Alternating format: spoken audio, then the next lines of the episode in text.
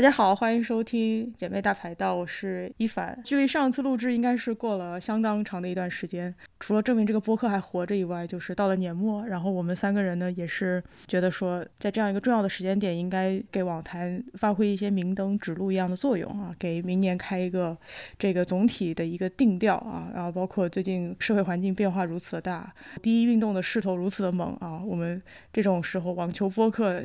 当然是要逆势的上扬一下。我在说什么？好吧，总之打个招呼吧。大家好，我是这个编外人员，发球上网的主播小飞，又来到了这个姐妹大排档啊，和一帆和王腿来创台了啊。然后的话，第一运动虽然如火如荼的进行，但是大家看到三巨头他们所在的国家都已经全部挂掉了，特别是纳达尔的这个看起来还挺强大的祖国，对吧？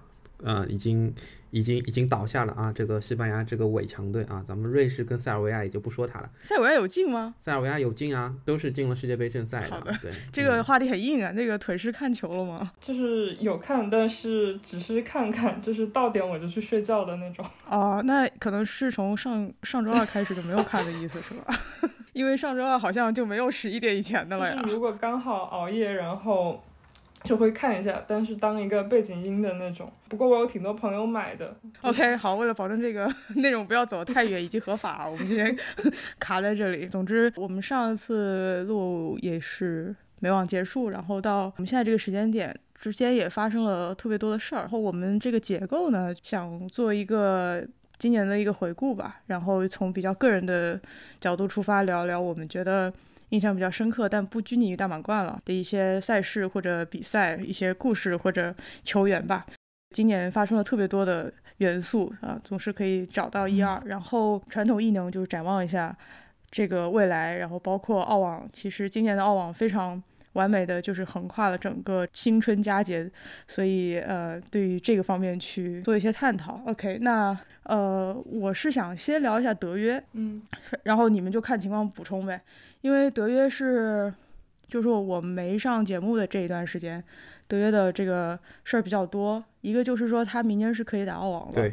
就是他的这个三年禁令被推翻，他没有办法打澳网。这个疫苗啊，包括澳网组委会跟当地政府的整个沟通，然后又压在了澳澳洲那个时候的一个选举期的前期吧，特别复杂的一个事儿，是给今年二零二二年的网球开了一个很复杂的头。后面又紧接着俄乌对于这个竞赛，就等于说今年的网球就有点有各种各样的事儿。但是二三年好像就跟这个疫情一样，它就是等于最起码把这个。部分抹掉了。嗯，你们觉得德小德能打澳网会对这个整个格局有一个很大的影响吗？德约的话，因为去年大家也都知道他有两个大满贯没有打，不管是德约球迷也好，就算是。啊，网球迷他们对于缺乏德约的大满贯还是觉得会有一些遗憾，因为德约作为一个近二十年来这个网坛也是非常重要的一个巨头的人物，缺少他的大满贯啊，在这种他本人完好没有伤病的情况下，其实还是挺遗憾的，对吧？嗯，我觉得大家老是有点忽略他，其实年龄也不小了，觉得说德约明年结合今年他年末的整个表现，这整个夺冠的竞争力还是很大的。虽然他年龄不小了，因为明年他是三十六岁了吧，他身体年龄还是要年轻很多的。包括就是他比较瘦啊，然后体重比较轻的这种情况，其实对他的那个关节这些，然后也是会比体重比较重的那种人对他的磨损是要小一点的。对我来看，我觉得德约比较有希望的一点，是因为他今年是在缺席了很多的比赛的情况下。年初的时候，他是是从迪拜的时候开始回归吧，那个时候他还是给人一种挺不在状态的感觉。然后到之后他在家乡打那个赛事的时候，就已经看他已经找成了六七成功力。再到罗马的时候，就觉得他已经基本上是一个能迅速回复的状态。我觉得这个还是挺吓人的。就包括他能去澳网的话，他就肯定会打前面的热身赛，然后对他整个他去了，他要去打。他的那个整个对他的影响还是挺好的。反正我还是很佩服吧，嗯就说抛开任何个人感情，确实是觉得他上半年的时候有点儿也是受到这个事情的影响，然后包括确实迪拜，然后再到蒙特卡洛，然后、嗯但是他下半年然后又美网，然后又是这些北美、印地的一些比赛都是对都是错错过了，完了之后他又。要进这个年终总决赛，连这种什么特拉维夫都去打，对，就是觉得说他不仅是身体上的这个韧性，我觉得他心理上韧性也是挺强的。嗯，嗯，然后我是没有看这个 ATP 的年终，你俩有看的话，嗯要不稍微聊一下，就是德约在 ATP 年终跟整个交手的这个，你对他的感觉？就是你你当你这个年终，你发现他的对手是鲁德，包括大满贯也是一样，你发现最后走进这个大满贯决赛什么意思的是鲁德 啊。不要不要阴阳啊，什么意思？你你到底是什么？你到底对鲁德是什么看法？一会儿又夸夸他，一会儿又踩踩他。是，就是鲁德，他是一个，我觉得还是一个下限非常有保证的一个球员，对吧？无论是呃，他在这年终他面对卢布列夫，对吧？我觉得他还是非常好的，能够把自己的一些东西打出来啊。那么卢卢布列夫其实能够看到他跟这个梅总还有跟这个西西他们这个小组赛的时候，其实卢布列夫展现出了很不错的状态啊，他的这个正手反拍的稳定性啊，他跟这个梅总磨反拍，然后他能够磨赢。当然，梅总的状态可能也没有调整到最佳，但是我觉得梅总打这个年终还是挺用心的，对吧？包括这个最后无聊无聊同事这个当中的比赛啊，梅总虽然也是悍妇啊，梅总这个呃总决赛呃年年终确实打的这个成绩呃这个全败，但是我觉得啊、他跟德约的较量，对吧？发现他还是打德约是有一些自己的东西的，虽然也是输了吧，但是我觉得梅总的状态还可以。那卢布能够从这个小组里面杀出来，我觉得其实挺不容易的。但是鲁德在这个半决赛，他能够对吧？这个啊、发挥自己的优势啊，那他的这个发球，他的一些这个控点，我觉得还是要比卢布更出色一些的。当然卢卢布的状态已经很好了，那就是这样一个呃非常成熟完整的这个鲁德，他打这总决赛的这个德约，我觉得德约其实没有给他太多的机会，特别是当这个鲁德他的体能下来，他的发球一发可能没有到他自己状态特别好的时候，那德约就可以抓住这样的机会。德约现在我觉得已经是打一些成功率的话，他不会跟你去在一些他觉得不是很重要的一些对方的发球局上面去磨，去耗费他太多的精神力。然后等到他第一盘拿下之后，我觉得第二盘就是非常顺理成章的就拿下了。嗯嗯嗯，包括他在他的那个小组小组赛就是三场全胜，对吧？他的这些对手都还是比较强的，特别是德约跟这个梅总的那场比赛啊，他是第二盘是抢七告负之后啊，第三盘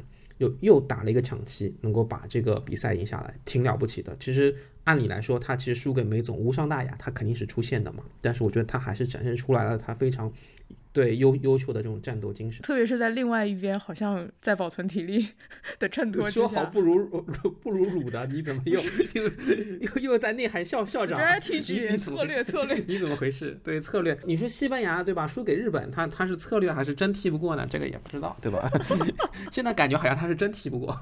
呃，当然这也很自然。像费德勒那点儿，他们也说过，就是说你到了一个阶段，你就是你也没办法打那种特别就是放过这个机会，或者说不果断，这种打法已经不太适合现在这个阶段了。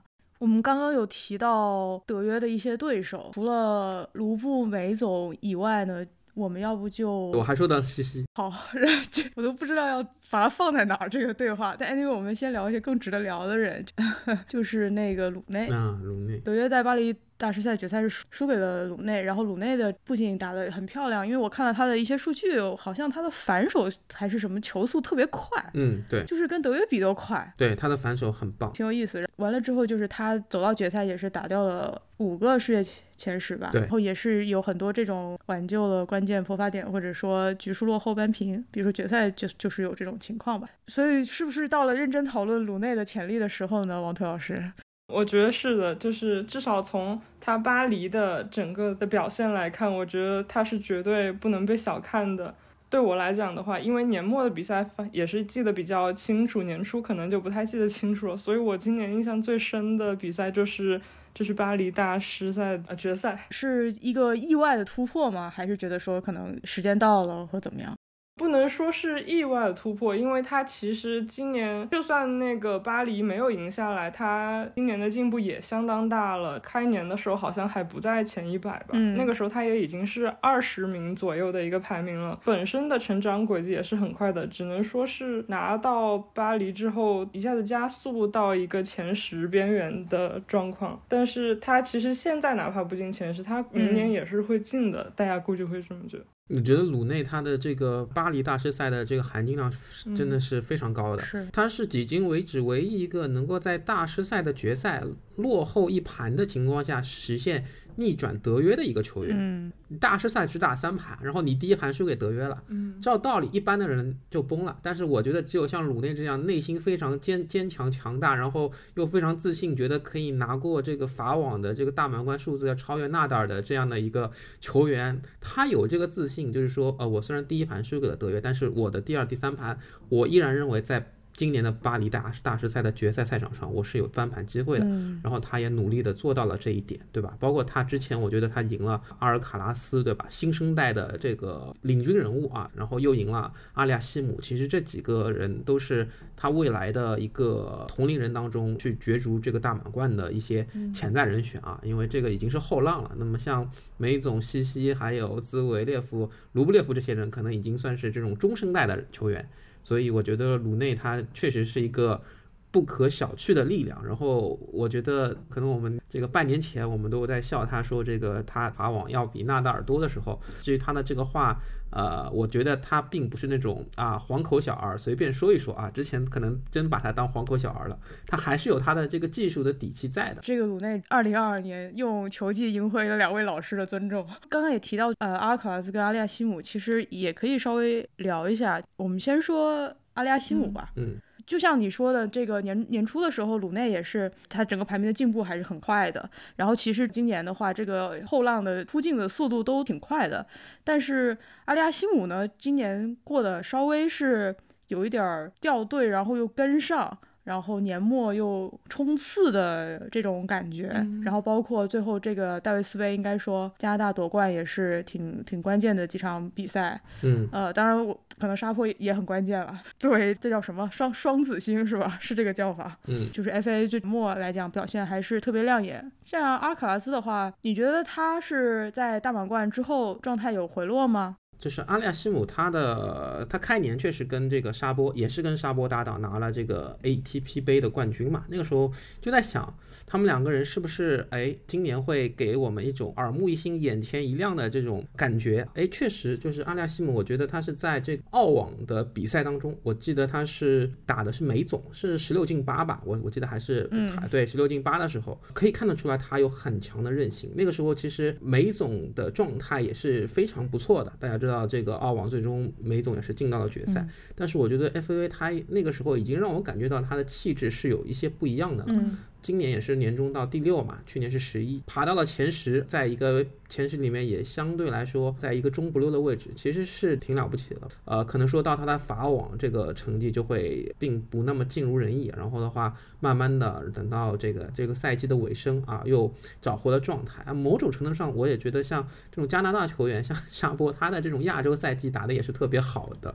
阿加西姆的话，其实打戴维斯杯已经能看到他这种大腿的这种气质在了，包括他今年有一个很大的突破，就是拿了八个亚军之后是在鹿特丹，对吧？呃，对对也是要，感谢这个西西帕斯给大家，就比如说面对了西西帕斯之后，他拿到了他的第一个冠军，然后他今年其实也拿到了这个五百赛的呃分站赛的冠军，对吧？像鹿特丹，然后的话也有二五零的冠军，包括像这个团体赛的这个 ATP 杯和这个戴维斯杯的冠军，所以我觉得他今年的这个整个发挥还是呃比较可圈可点的，对，瑕不掩瑜嘛。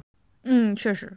我也觉得，因为他这个八连亚，他就是如果能够克服或者突破的话，对他本身来讲挺关键的一个事儿。然后包括进入前十，腿师呢？也是先说阿利亚西姆吧，他也是在年初的时候，包括在鹿特丹之后，我相信大部分人应该都会觉得他今年会有一个很快的飞跃，结果是没有。我觉得可能也是跟场地什么的原因也有关系，因为他的红土成绩不能算很好。嗯这样一直到今年美网之后，他又开始就是连拿三个冠嘛。有一种就是终于醒过来的感觉。因为 F A 之前都会觉得他是一个比较谦逊，然后比较沉闷的，就比较老实的一个人吧。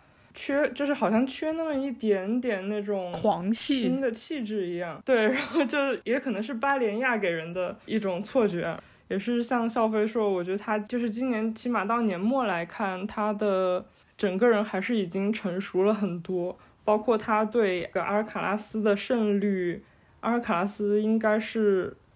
应该是连说他两次吧，还是对我反正两到三次吧，嗯，确定。阿尔卡拉斯的话，就是在美网之后，可能加上他自己也说他的伤病。包括那个之前打鲁内的时候，好像也是受伤吧？嗯，对，嗯，对，我觉得这些还是比较影响到他，好像也是撕裂之类的问题。提到阿尔卡拉斯的今年后续的发挥，早期播客的时候，我好像就有说到看一些伤病的情况。他后面我感觉有受这个影响还是挺多的，毕竟这种年少的大满贯也确实是一个高光吧，你后面要跟这个高光拉平。其实本身不太容易，可能在观众的视角上会有一个错觉。那你想什么莱巴金娜是吧？这种简直，所以我觉得，我觉得是一个比较正常的情况。稍微想了远了一点，就是女子那边，加西亚今年年初好像五十外吧，对，五十开外，七十左右。对，然后今年的年末收官。无论是说萨巴伦卡把伊嘎给挪出去了，或者怎么怎么样吧，反正无论如何，这个加夏今年打了几场精彩的球，有的时候你真的是也是一度觉得他无法被阻止，啊，这种时候是有的。年终的时候呢，那也拿了冠军，那当然也是一个很优秀的成绩。而且加夏说实话也是蛰伏了一段时间，啊，一七八年自己上上下下呀什么的，呃，在。中国的比赛打得不错，等等等等，可能球迷会稍微熟悉一点。那我们就稍微平衡一下，说一下女子网球这边。女子网球今年的一个大命题，就是斯瓦泰克伴随着就是年初巴蒂的退役，当时伊嘎是属于空降第一，然后。也没有人知道后续会怎么样，因为伊嘎在去年年中的时候还是一个被萨卡里打哭的一个妹妹，但是伊嘎马上就是在很多维度上都在创纪录的这么一个，无论是连胜啊，还是送蛋的这种记录啊，这样的一个很强势的表现，这个就不用不用赘述了。但是在伊嘎的这个 光芒背后呢，今年女子网球还是有一些不错的选手，呃，但是最大的问题还是说有没有人能够去挑战这个过。份一元统治的一个地位，或者用佩古拉的话，就是说有没有人来救救大家？就是你们怎么看这个事儿呢？明年有没有这个撬动的可能性呢？如果是有的话，就是有可能是谁呢？我先我先挑一个好了。我呢有点放弃萨巴伦卡成熟的感觉，但是我还是希望他能够进一个决赛的程度。我在我印象比较深刻的比赛有选那个俄斯特拉法。公开赛，俄斯特拉发对克列丘瓦跟伊嘎的那那场球，我我觉得那场印象还是非常深刻。无论他的就是时长是一码事儿，就是打法那种交锋状态逐渐回来的这个克列丘瓦，感觉是一个可能性。但是问题是克列丘瓦是双线作战，就把这个可能性往下又掉了一。这个是我的一个想法。我觉得可能要要找一些盘外招，比方说像。巴蒂复出，我靠！你你这你这答案就是没 没有可能呗？那那有啊！你你看一下巴蒂那个样儿，你觉得他是要复出的人吗？你还不如给小薇打电话说有没有空。呃，这个我觉得现在能阻止这个斯瓦泰克的一个就是你说的比较现实的是克莱奇科瓦，他在俄斯特拉发的这个跟这个斯瓦泰克的交锋，我觉得是今年呃应该说是最出色的一个决赛的一个交锋了。然后的话，你看去年的女子的年年终嘛，呃，今年还有几个能够在前十的？基本上除了斯瓦泰克，呃以外，就是呃连克莱奇科娃也没有进来嘛，对吧？你看这个萨卡里，他的成成绩也也也比较差嘛。然后像巴多萨，像蘑菇，对吧？然后。去年那个康塔维特成绩也很好，巴多萨也不说了，对吧？他在这个印第安维尔斯，对吧？我我他是非常有统治力的发挥。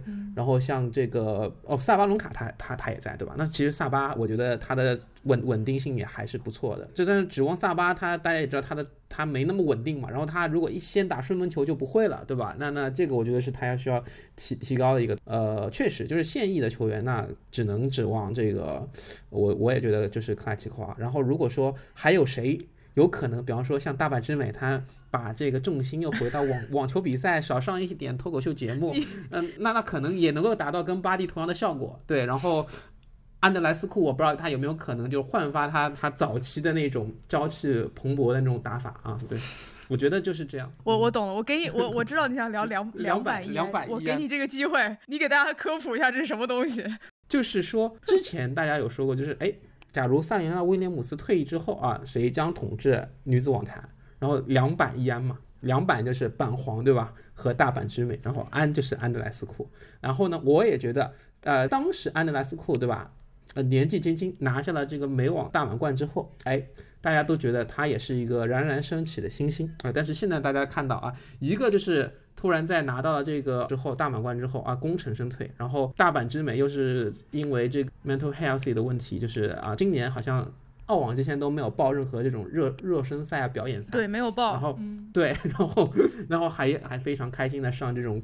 脱口秀的这种综艺节目啊，跟呃跟大家分享他的父亲是怎么教他打网球的，类似于这样的。他也知道他的这个他的一切都是网球带来的，但是感觉他现在可能重心不在这个，或者说他的这关注度还没有集中在网球的这个竞赛上。安德莱斯库他的成绩也是差强人意吧？可能他现在我觉得他跟阿阿尼西莫娃打，他都不一定打得过阿阿尼西莫娃，对吧？这个大阪直美的苦主。所以我觉得这三个朋友现在都是。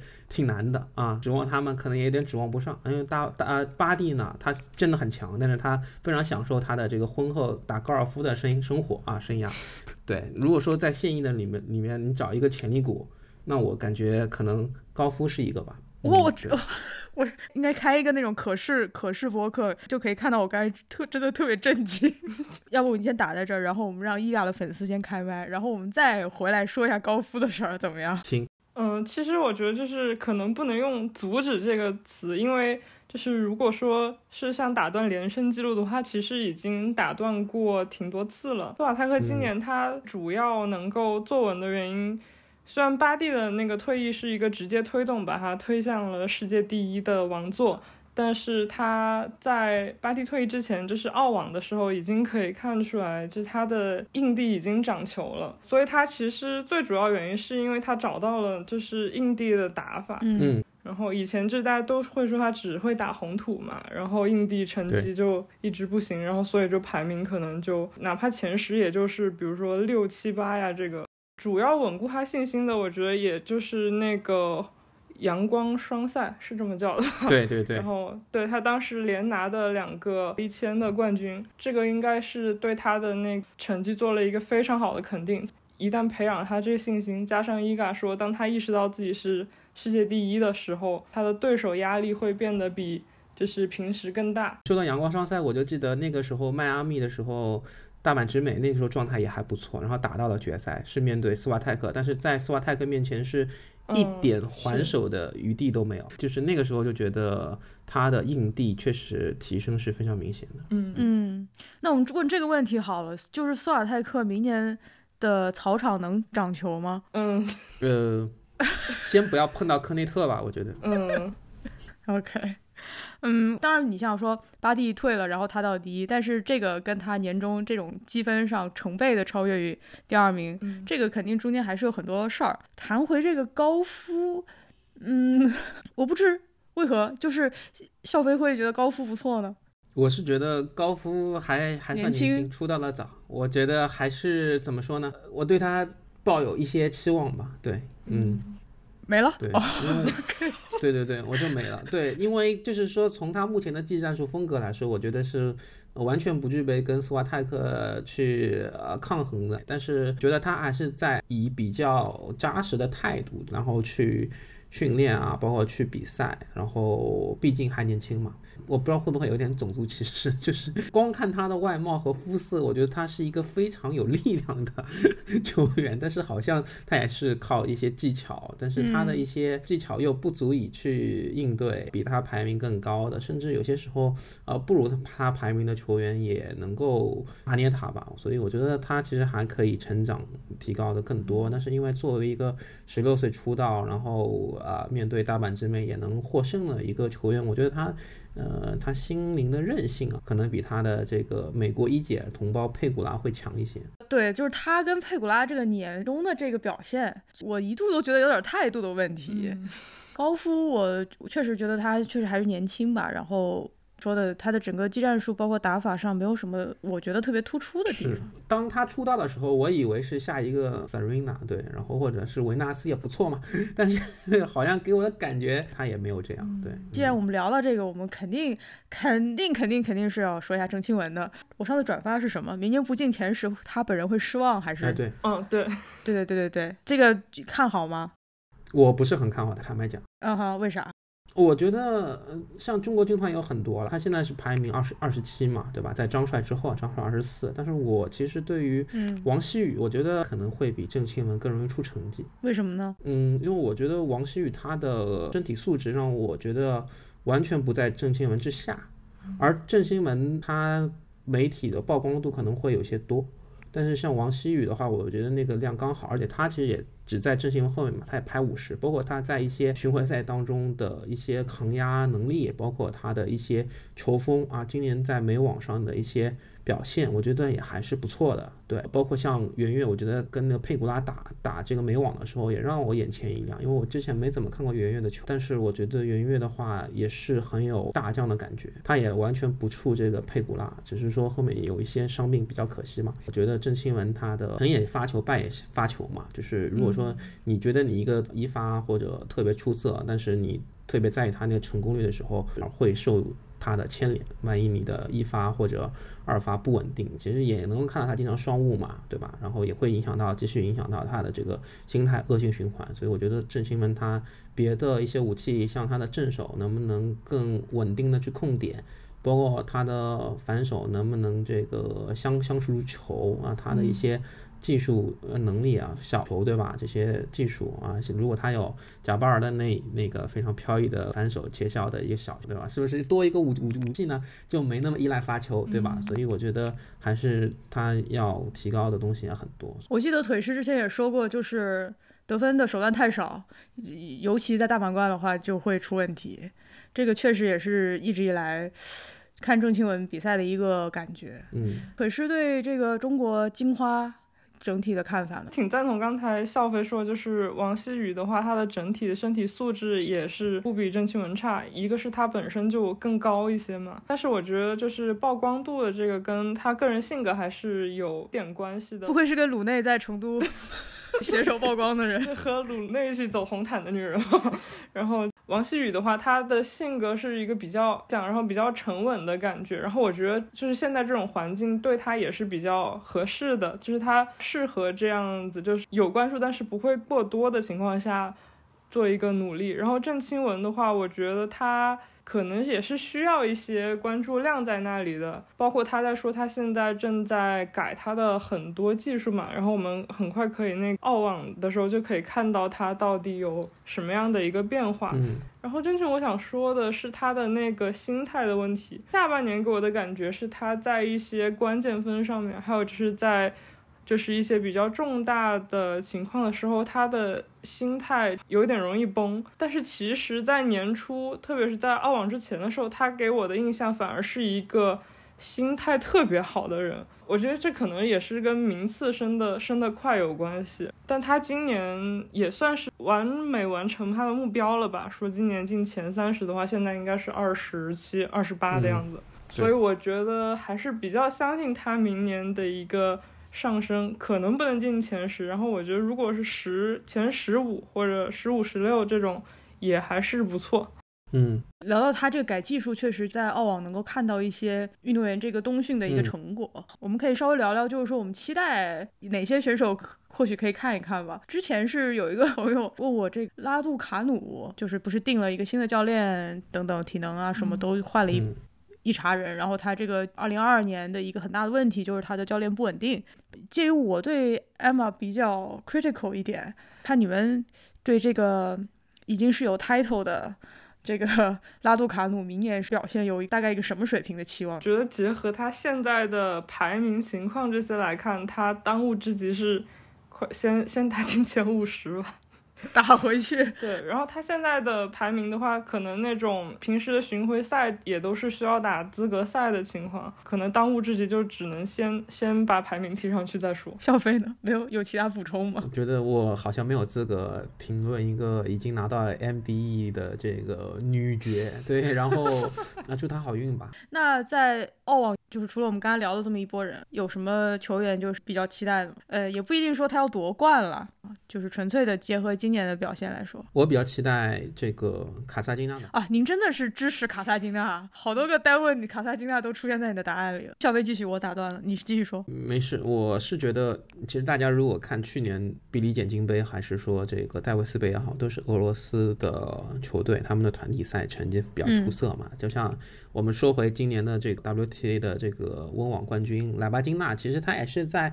俄罗斯网网协这个相对于来说筛掉的人，他们也就是可以进入俄罗斯，也可以不在俄罗斯的这个莫斯科人范畴内嘛。对对，其实俄罗斯的选材范围，包括他们培养的这些人才是非常丰厚的。而卡塞金娜，我觉得作为一个今年又有这个出柜的宣言，然后也非常勇敢在俄罗斯这么一个地方，然后也可以看到他的在一些巡回赛上的发挥，特别是硬地上面，我觉得也是。比较有这个统治力的，嗯，对吧？然后包括红土上面看加西亚，硬地上面其实卡萨金娜我觉得也挺强的。我觉得他们还是比较有把握性的，而且在这个澳网的场地上，我觉得也会比较有利于卡萨金娜的发挥了。嗯，那那我也说一个俄罗斯球员，那泡芙其实他就是澳网要回归了，因为他去年那个法网法网前吧，然后说就是膝盖的伤，然后就一直休息到现在。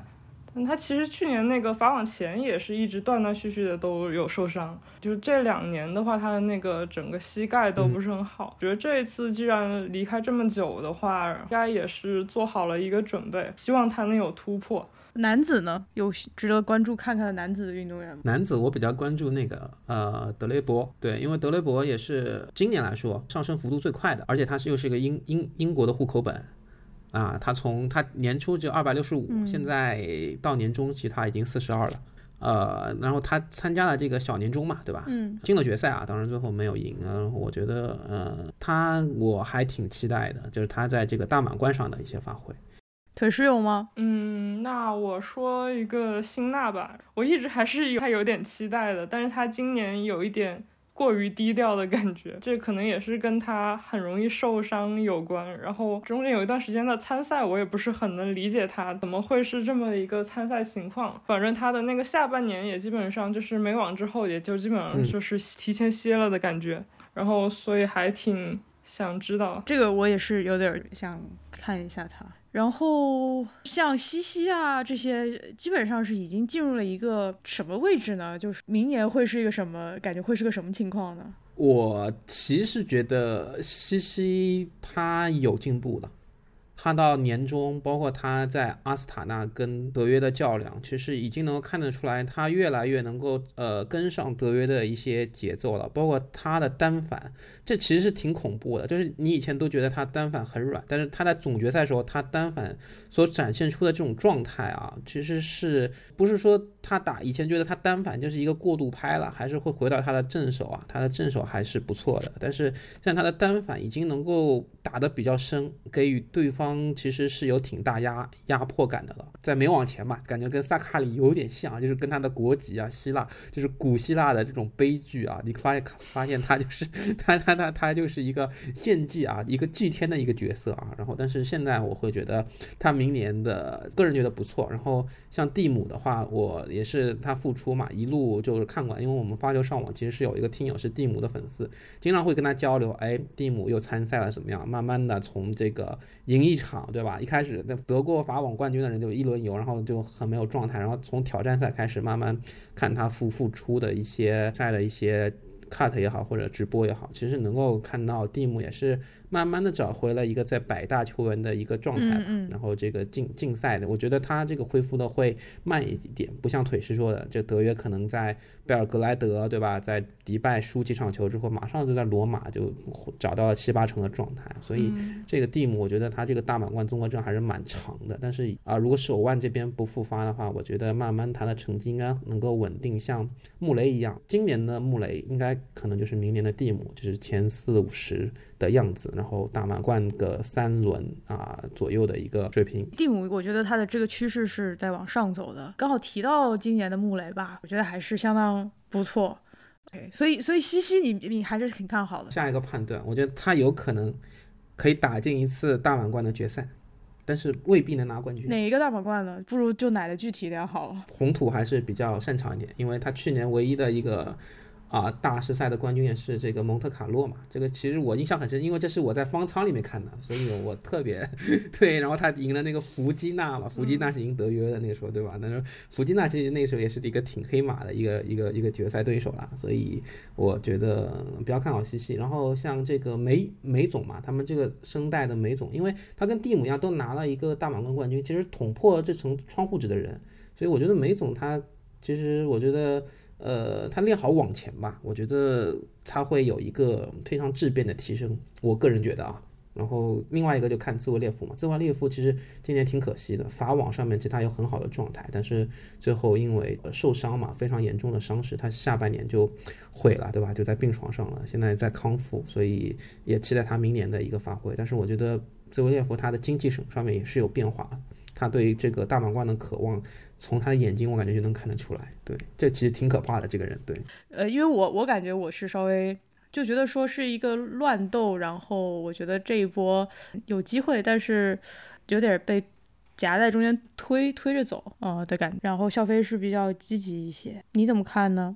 其实我在今年年中的时候，然后我特意对比了一下，就是今年 ATP 年中和去年前十的那个名单。因为像今年大家印象比较深，就是比如说阿尔卡拉斯、阿利亚西姆，然后这些零零后的一个崛起，然后感觉上是是不是九零后或者九五后他会有点不那么出彩。但是我发现很神奇的发现，去年的那个九五后人数和今年是一样的，刚好都是呃七个。然后所以我就是。就是感觉他们的话，应该还是会持续一个可能保守来说，至少两三年、三四年，可能都两三年吧，可能都还是会是这个局面。就是虽然有零零后的加入进来，但是九五后，因为本身他们从年龄来看，他们年纪也不大，也都。